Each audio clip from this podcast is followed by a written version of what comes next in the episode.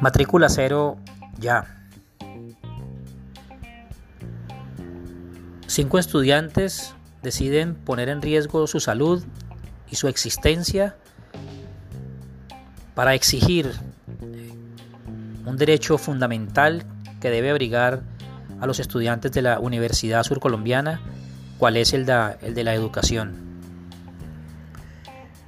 Como resultado de la crisis social y económica generada por esta pandemia que viene desde el mes de marzo, estudiantes de estratos 1 y 2, quienes son los que concurren mayoritariamente a estudiar en instituciones del, orden superior públicas del país, pues van a estar seriamente impedidos de poder adelantar sus estudios en lo que corresponde a los periodos 2022 y 2021-1. Universidades como la del Valle, algunas de la ciudad de Medellín, la de Sucre, la del Atlántico, la UTP de Pereira, la Universidad del Tolima, han entendido la dimensión del problema y ya han gestionado los recursos necesarios y pertinentes para garantizar la permanencia de estos estudiantes.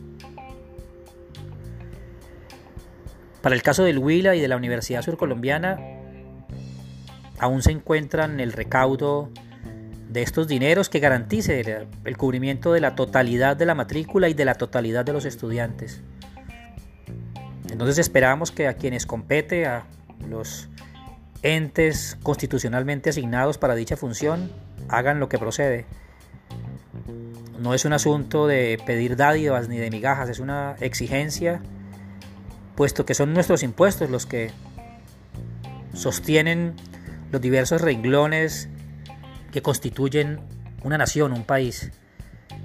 Y hacia uno de los tres derechos fundamentales estamos pidiendo que se destinen esos recursos, al de la educación.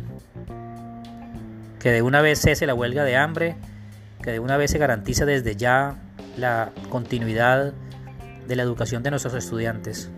Matrícula cero ya.